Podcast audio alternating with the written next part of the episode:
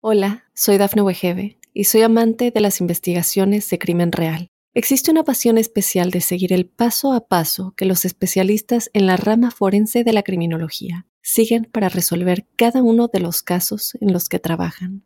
Si tú, como yo, eres una de las personas que encuentran fascinante escuchar este tipo de investigaciones, te invito a escuchar el podcast Trazos Criminales con la experta en perfilación criminal, Laura Quiñones Orquiza en tu plataforma de audio favorita. Estas son las noticias más destacadas del momento. Padre de Devani Escobar confirma su muerte. Entre lágrimas da la peor noticia de su hija y estalla contra las autoridades. La Organización de las Naciones Unidas ve indicios de crímenes de guerra y el alcalde de Mariupol denuncia la existencia de fosas comunes. Estados Unidos acusó al expresidente de Honduras de utilizar dinero narco para cometer fraude electoral. Hoy es el Día de la Tierra y Google dedica su doodle a los daños del cambio climático. Hola, ¿qué tal amigos y amigas de Mundo Hispánico? Les saluda Santiago Guevara dándoles una cordial bienvenida. De inmediato comenzaremos con las informaciones. A 13 días de la desaparición de Devani Susana Escobar Basaldúa, autoridades del estado del Nuevo León recuperaron un cuerpo sin vida en el interior de una cisterna de agua abandonada ubicada en el motel Nueva Castilla. Todo México volteó a ver el lugar donde la Fiscalía General de Nuevo León ubicó los restos esperando lo peor. Después de medianoche el cuerpo fue recuperado y trasladado por una unidad de CEMEFO, el Servicio Médico Forense, hacia donde se le realizará la autopsia de ley para determinar de forma oficial si se trataba de los restos de la jovencita Devani Escobar. El padre de Devani Escobar, Mario Escobar, al borde del llanto, explotó y confesó lo más doloroso para un padre. Mi hija está muerta y no sé qué hacer. Estoy molesto porque me equivoqué. La Oficina de las Naciones Unidas para los Derechos Humanos ve evidencias crecientes de crímenes de guerra en Ucrania por parte de las tropas rusas, mientras el alcalde de Mariupol denuncia la existencia en la ciudad de fosas comunes con varios miles de cadáveres.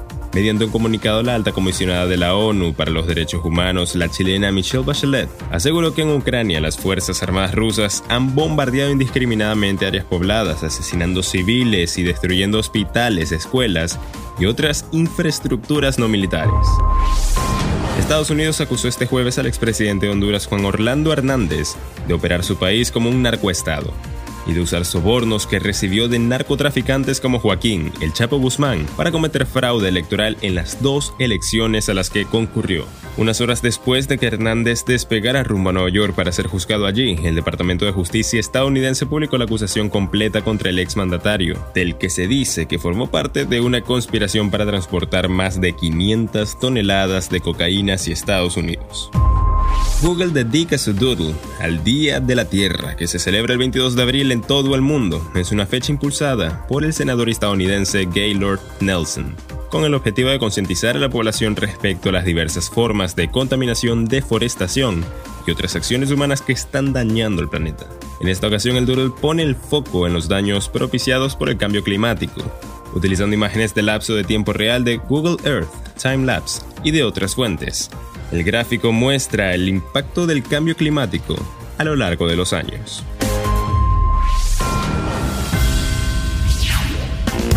Ustedes ahora es momento de que se enteren de lo más nuevo relacionado con el mundo del entretenimiento.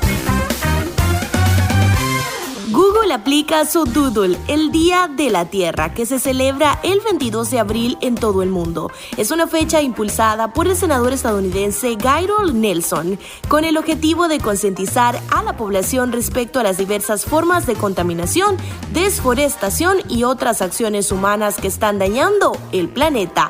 En esta ocasión, el Doodle pone el foco en los daños propiciados por el cambio climático, utilizando imágenes de lapso de tiempo real de Google Earth Time Lapse y otras fuentes como el gráfico así muestra el impacto del cambio climático a lo largo de los años. bien amigos, de esta forma ponemos punto final a esta emisión de Mundo Now. Les ha informado Santiago Guevara recordándoles que en Mundo Hispánico estamos a tan solo un clic de la información.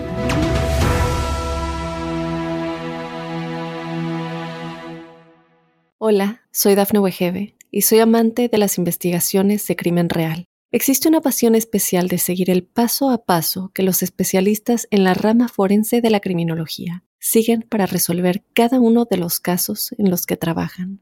Si tú, como yo, eres una de las personas que encuentran fascinante escuchar este tipo de investigaciones, te invito a escuchar el podcast Trazos Criminales con la experta en perfilación criminal, Laura Quiñones Orquiza, en tu plataforma de audio favorita.